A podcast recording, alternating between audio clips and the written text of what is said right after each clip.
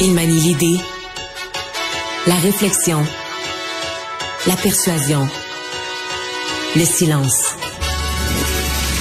Mario Dumont. Informé, cultivé, rigoureux. Il n'est jamais à court d'arguments. Mario Dumont. Pour savoir et comprendre.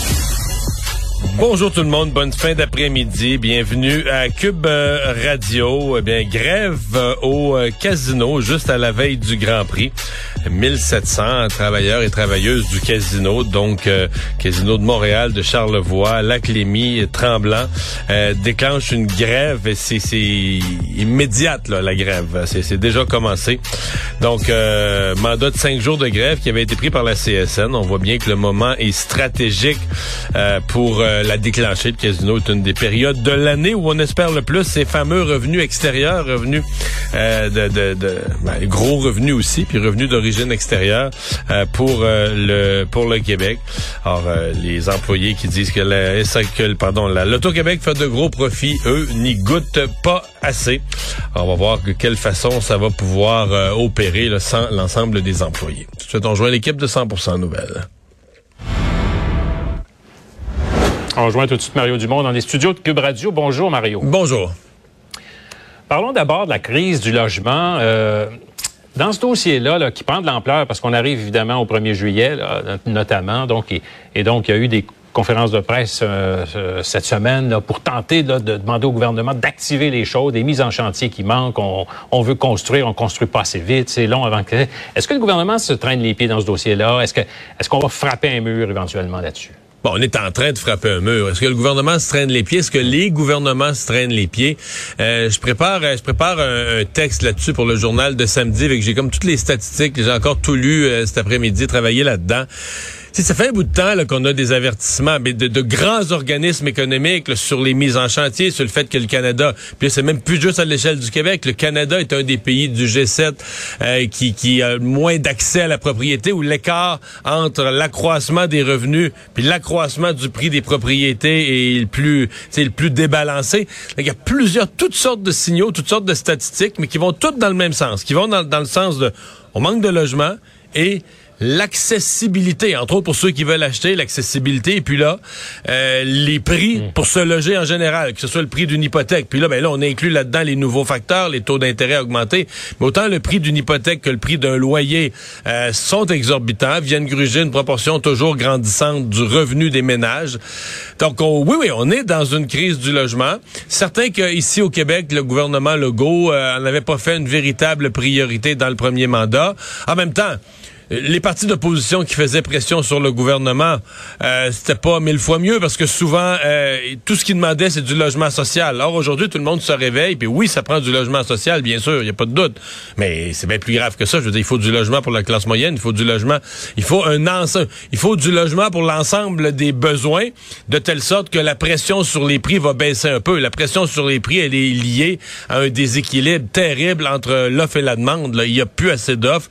Et les derniers données là, toutes récentes du mois d'avril, mai, mai, je pense, de la SCHL, qui fait toujours ses pronostics euh, sur les mises en chantier prévoit même pas un maintien des mises en chantier, pas de hausse des mises en chantier, mais une baisse des mises en chantier pour les mois qui viennent. Donc, euh, une réduction du nombre de nouvelles unités de logement qu'on va qu'on va mettre sur le marché. Donc, au final, finalement, il y a de moins en moins de de, de, de, résidence, de disponibilité, de domicile disponible. Ça touche à la fois les propriétaires, à la fois eh ben, ceux qui veulent devenir propriétaires, les locataires aussi. Alors, c'est quoi la solution? À court terme, il n'y en a pas. Il ben, n'y a pas une solution. Euh, d'abord, il n'y a pas de solution miracle. À court terme, euh, tu sais, ça va être... Euh, une espèce d'entraide comme d'habitude au 1er juillet pour rendre disponible l'information et aider les gens à chercher. Mais malheureusement, on risque, puis on a déjà hier sur nos collègues de Trois-Rivières qui nous présentaient le cas d'un monsieur, je pense, qui va, qui vit présentement dans une tente là, dans, dans la région de Trois-Rivières. On risque d'avoir d'autres exemples comme ça, malheureusement. Mais à terme, tous les gouvernements vont devoir s'en mêler. Le fédéral va devoir faire davantage. Euh, le gouvernement du Québec va devoir avoir un plan là-dessus. Mais les municipalités, parce que quand on demande aux constructeurs eux-mêmes, aux gens qui, qui dont c'est le métier de bâtir. Bon, ils disent c'est l'enfer. Euh, le plus bel exemple qu'on a à Montréal, c'est l'hippodrome, l'ancien Blue Bonnet. On pensait Je me souviens d'une époque où on craignait même la corruption. On disait tous les constructeurs, tous les promoteurs immobiliers vont se battre pour mettre la main sur les terrains, ça va être fou. Sylvain, les terrains sont restés sans, sans, sans preneur. Les terrains sont restés là. La mairesse est revenue bredouille de cette espèce d'offre des terrains parce que l'intérêt n'est plus là. Les gens se disent, ah, c'est construire à Montréal, la mairesse va nous mettre toutes sortes de contraintes, puis euh, ça vaut plus la peine.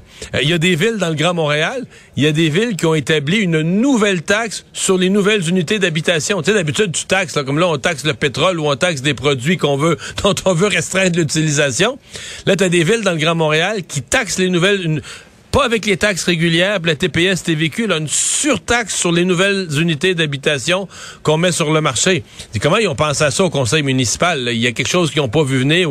Ah, c'est une réflexion de l'ensemble des intervenants sur le besoin d'offrir à la population du logement disponible. Puis c'est ajouté évidemment au cours des derniers mois euh, les, les, la location de logements style Airbnb qui enlève en plus de la location des, des, des places hmm. disponibles et, et, et, le gouvernement du Canada, de son côté, qui veut hausser les seuils d'immigration. Euh, il va falloir loger ces gens-là. Bref, tous les facteurs sont au rouge et ils s'additionnent un l'autre. C'est le meilleur résumé. Tous les facteurs sont au rouge et donc euh, c'est il n'y a pas un niveau de gouvernement qu'on peut pointer seul du doigt là. Euh, c'est l'ensemble des élus. Bon, il y a quand même une prise de conscience là. Euh, hier, les maires des municipalités faisaient une sortie conjointe avec l'Institut de l'urbanisme et les associations de constructeurs. Bon, eux demandaient au gouvernement du Québec d'en faire plus, mais donc on sent quand même que les gens se parlent. Mais tu l'as dit tout à l'heure, tu as mentionné la question du court terme versus le moyen et le long terme. Ben c'est certain qu'on peut se faire accroire que, est-ce qu'on se peut faire accroire au 15 juin qu'au 1er juillet, il va y avoir beaucoup de, nouvelles unités de logement construites? Mais non. Je veux dire, euh, on est sur une période de le temps de changer des zonages municipaux, développer des, des nouveaux secteurs, faire des plans, construire. On est sur une coupe d'années, là, au mieux. Oui, ça, ça, ça, prend du temps, mais je pense aux gens qui, qui cherchent un logement pour le 1er juillet et les prix qui sont toujours en hausse aussi pour la location, pas nécessairement facile. Bon, en tout cas, on réglera pas évidemment ce dossier-là du jour au lendemain. Là, euh, manifestement, Mario, euh, parlons de Mégantic, euh, cette voie, ce tracé finalement qui a été confirmé, un tracé évidemment qui ne fait pas l'affaire, évidemment, de plusieurs personnes qui seront expropriées. Là. Fait c'est pas un dossier qui est terminé, là. Non, je dois dire que je trouve ça euh, bien triste parce que à force de traîner tout ça, euh, les gouvernements, ben, tu te retrouves aujourd'hui avec une population incroyablement divisée. Là. Euh, quand quand l'affaire mm. est passée en référendum, j'avais fait des entrevues dans mon émission du matin.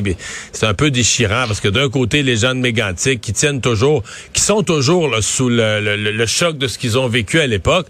Mais les gens des municipalités voisines qui disent, ben là, nous, c'est bien beau ce nouveau tracé, on n'a pas vraiment été consultés. Dans certains cas, on coupe des terres. Euh, des gens auront plus accès à une portion de leur terre parce que ça va être coupé. Euh, bon, il y, a des gens qui s'inquiètent parce que on va creuser des tranchées pour essayer d'éviter les dénivelés. On va creuser des tranchées. Il y en a qui s'inquiètent qu'on aille jusqu'à la nappe phréatique, qu'on gage des sources d'eau. Euh, il y a vraiment beaucoup de préoccupations. Et donc, tu as une population, tu as trois villages voisins, mégantique puis ces deux, euh, deux voisines, là, où c'est euh, très, très, très divisé.